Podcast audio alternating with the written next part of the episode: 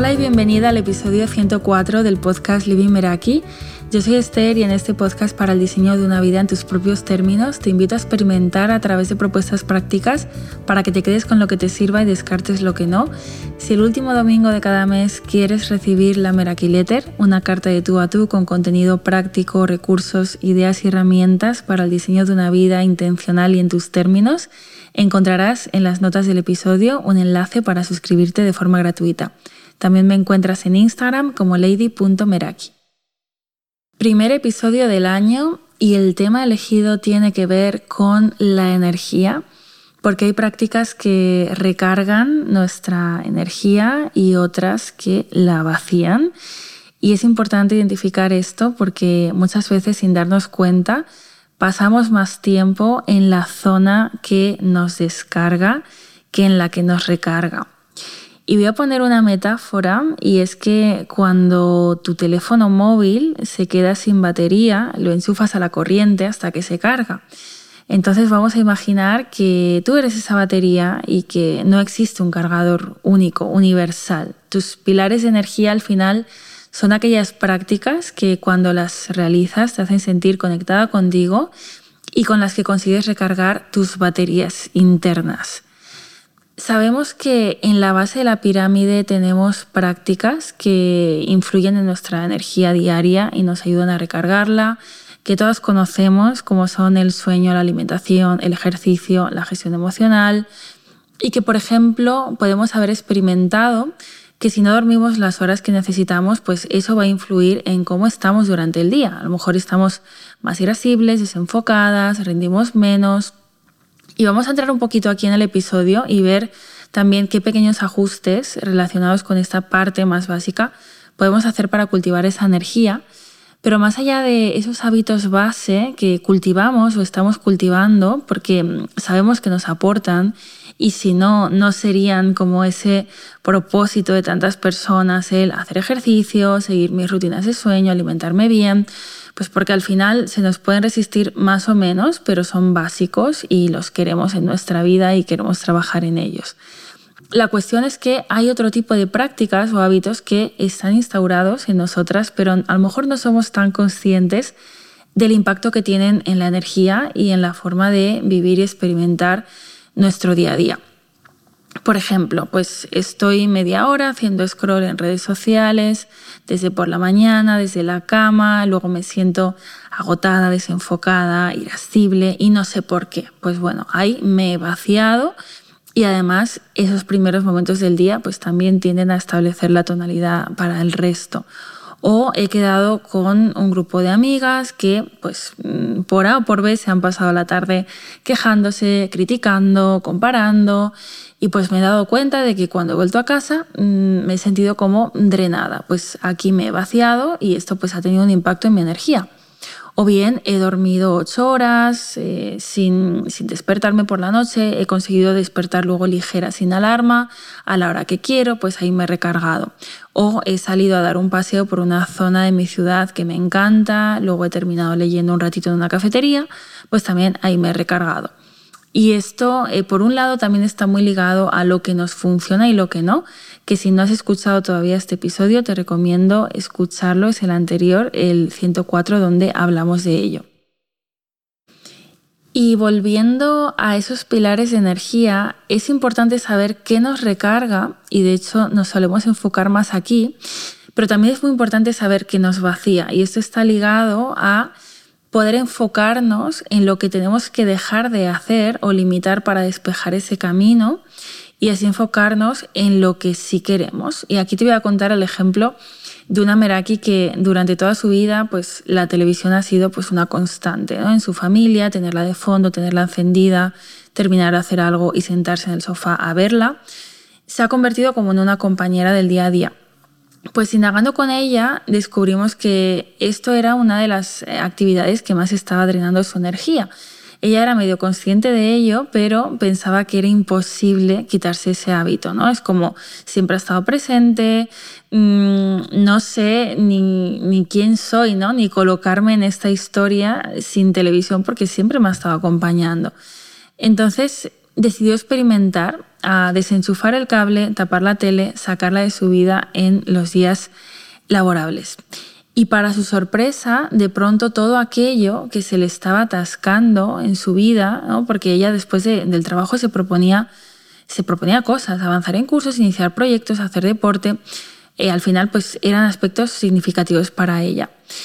Y vio que esa fuerza que tiraba de ella, que era la televisión, como ya no estaba, pues al final, de manera natural, acababa haciendo lo que se había propuesto hacer. Y antes de realizar este ajuste, había intentado numerosas maneras de, hacer lo que quería hacer, ¿no? desde, desde un lugar, desde una posición de lucha, ¿no? y simplemente el quitar la televisión de la ecuación pues le pudo llevar a opciones más creativas. ¿Quiere decir esto que dejó de procrastinar para siempre aquello que quería hacer? No, pero a lo mejor un día que se había propuesto hacer un curso, procrastinaba leyendo un libro, que era también algo que quería hacer. Y esto además pues, pasaba ocasionalmente.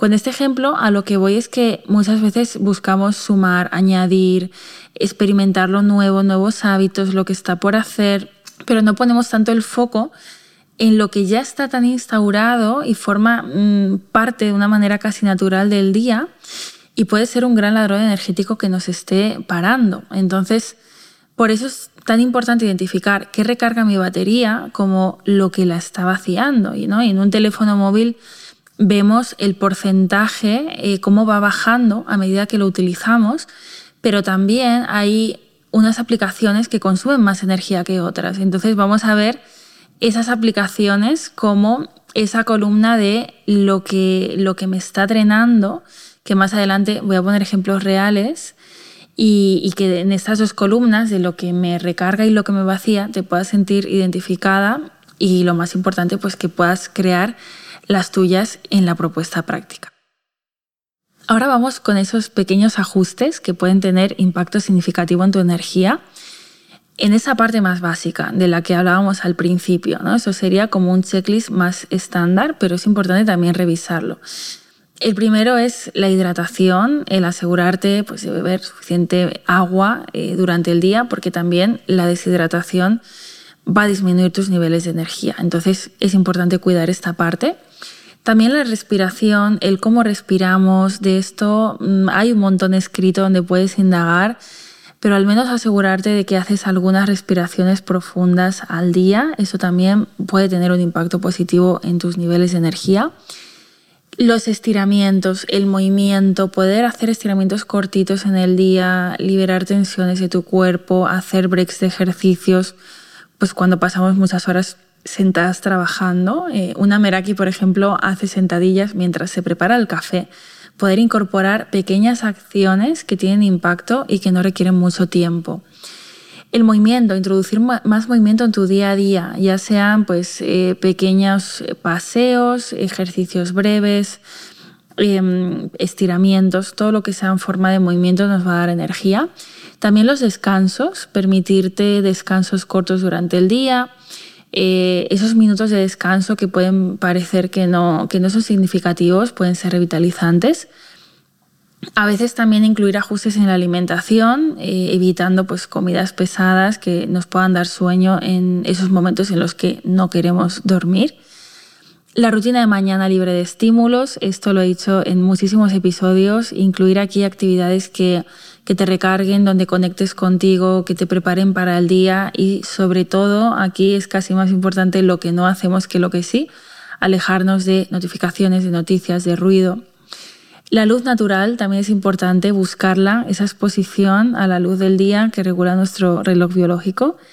La desconexión digital, aquí podemos establecer límites de tiempo para usos de dispositivos o momentos de modo no molestar, de quitar, eh, apartar el móvil de la vista, de la mano, en esos momentos donde no lo queramos con nosotros. El entorno, porque también las interacciones sociales tienen un impacto significativo en el bienestar emocional, por eso elegir de quién nos rodeamos y también elegir con quién necesitamos poner límites en nuestras interacciones y por último, mencionar el sueño, eh, establecer una rutina de sueño que sea consistente, ¿no? de un día me voy a dormir a una hora y al día siguiente me voy a dormir dos horas más tarde. Ese cambio de, mm, de horarios continuado va a tener impacto en nuestra energía y descansar bien va a ser esencial para mantener altos los niveles de energía.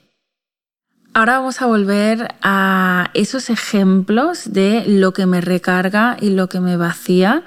Son ejemplos reales extraídos de Merakis que han hecho el diario en tus términos para que veas con cuáles te puedes sentir identificada, pero lo más importante para que encuentres los tuyos propios. En la columna de Me recarga tenemos practicar la gratitud, hacer una meditación antes de dormir, escuchar música y bailar, ir a la naturaleza y descalzarme sobre la hierba, ir a exposiciones de arte, hacer manualidades, salir a comer a una terraza, quedar con amigas con las que me río y estoy cómoda, tomarme tiempo para escribir, escuchar podcasts, hacer algunas actividades de mi día a día en silencio, descansar bien por las noches, leer un buen libro, pasar tiempo a solas, una ducha de agua caliente y el orden y la limpieza en mis espacios. Y en la columna de lo que me vacía, estar en redes sociales por estar viendo stories, mirar el correo electrónico compulsivamente cada media hora, las notificaciones del móvil, las noticias que infunden miedo, las interrupciones continuas, lugares con mucha gente o ruido ambiental, planes con personas con las que no conecto o por obligación o por compromiso, la comparación insana, la autoexigencia, el perfeccionismo, la duda, la culpa, malas formas en el trato, la sobreinformación, ir a dormir tarde y descansar mal, días con muchas actividades programadas sin descansos, tener una lista interminable de tareas por completar y comer y beber en exceso. Y vamos a ir ya a la práctica. Este es un episodio cortito, pero la parte de propuesta práctica es de las más extensas porque vamos a hacer una auditoría de energía y te voy a lanzar ideas no para que las escojas todas, sino para que elijas las que más resuenen contigo, porque al final con que te lleves una sola idea de este episodio para aplicar o para darte cuenta de qué te está recargando y vaciando, pues ya habrá cumplido su función.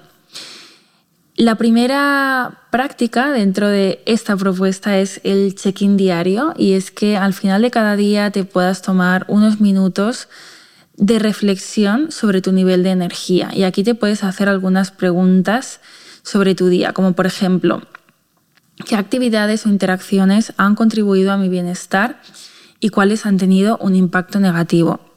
¿Cómo me he sentido después de interactuar con estas personas? Cómo me he sentido antes y después de hacer ejercicio físico, cómo ha impactado en mi energía lo que he comido hoy. Aquí la cuestión es que puedas repasar tu día para ver también qué tipo de preguntas hacerte, ¿vale? Estas que te he puesto yo pues es como un ejemplo. Luego está observar el rendimiento energético a lo largo del día. Y aquí pues podemos observar cómo los primeros momentos del día han establecido el tono del resto del día. ¿no? Aquí las diferencias están en cuando inicio el día tranquila con mi rutina de mañana o cuando voy con prisas, salgo corriendo, estoy pegada al móvil. También identificar los momentos donde te has sentido más enérgica, más activa. ¿no? Hay personas que tienen identificado que a primerísima hora de la mañana tienen más energía, otras cuando ya han arrancado un poco el día, eh, porque esto al final lo podemos utilizar a nuestro favor para ubicar lo que vamos a hacer en nuestro diseño diario y semanal. Después está analizar si hay patrones recurrentes en tus niveles de energía durante el día. Pues por ejemplo, me doy cuenta de que a las 12 del mediodía me suelo sentir más inspirada para tareas creativas. Y también reconocer los momentos en los que experimentas bajones de energía. Pues después de comer me suele entrar sueño. Pues eso es algo a observar, ¿no? Y preguntarse, pues, qué actividades o hábitos pueden estar contribuyendo a esos bajones de energía. Y cuando te sientas particularmente recargada o agotada, y preguntarte a ti misma, pues por qué puede ser, ¿no? Porque de aquí puede salir un me funciona, a lo mejor era la tarea en la que estabas trabajando, era la interacción social, era el entorno. Pues llevarte como esos detallitos más concretos te va a ayudar a identificar patrones. Algo que también puedes hacer es experimentar con tus rutinas y es que a veces hacer pequeños ajustes en el orden de tus hábitos dentro de tus rutinas puede influir en tu energía como que hay diferencias entre hacer ejercicio por la mañana o por la tarde, entre la resistencia a cierto hábito si está ubicado por la mañana o por la noche. Por ejemplo, una Meraki se dio cuenta de que trataba de leer por la noche, pero el hecho de meditar antes de leer pues hacía que enseguida le entrara el sueño y, dejó la meditación para después de para justo antes de dormir. Esto le funcionaba mejor.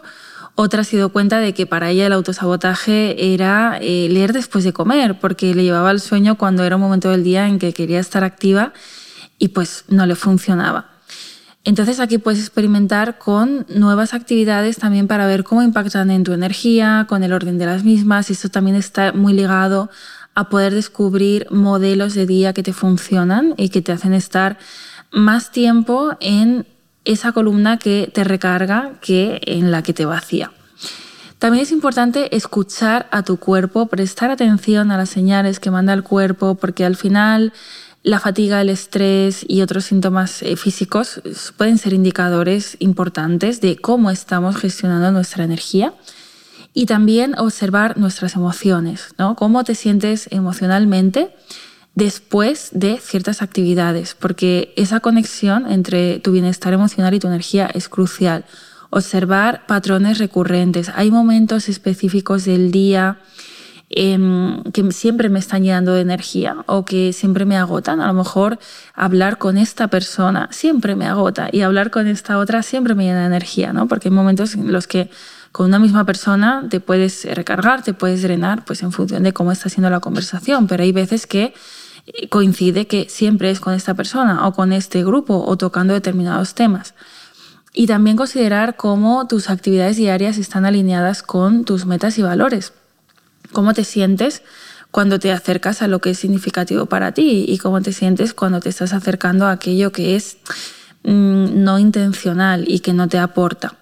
Entonces a partir de aquí puedes hacer dos columnas en un folio escribiendo aquello que te recarga y aquello que te vacía y asegurarte de pasar más tiempo en la primera columna e ir limitando cada vez más la segunda. Lo importante al principio es tenerlo identificado y observar para poder hacer este ejercicio. Y hasta aquí el episodio de hoy, súper práctico para tomar notas, para trabajar en ello, porque es así como realmente vas a sacar provecho a estos minutos que has invertido en escucharlo si te ha aportado el episodio, te invito a hacerme llegar tus descubrimientos, qué te recarga, qué te vacía. Te animo también a compartirlo con esas personas de tu entorno en las que has pensado mientras escuchabas el episodio y que les pueda servir. Y también a valorar el podcast en la plataforma en la que lo estés escuchando a través de estrellas, reviews, comentarios. Y nos escuchamos en el próximo episodio. Hasta pronto.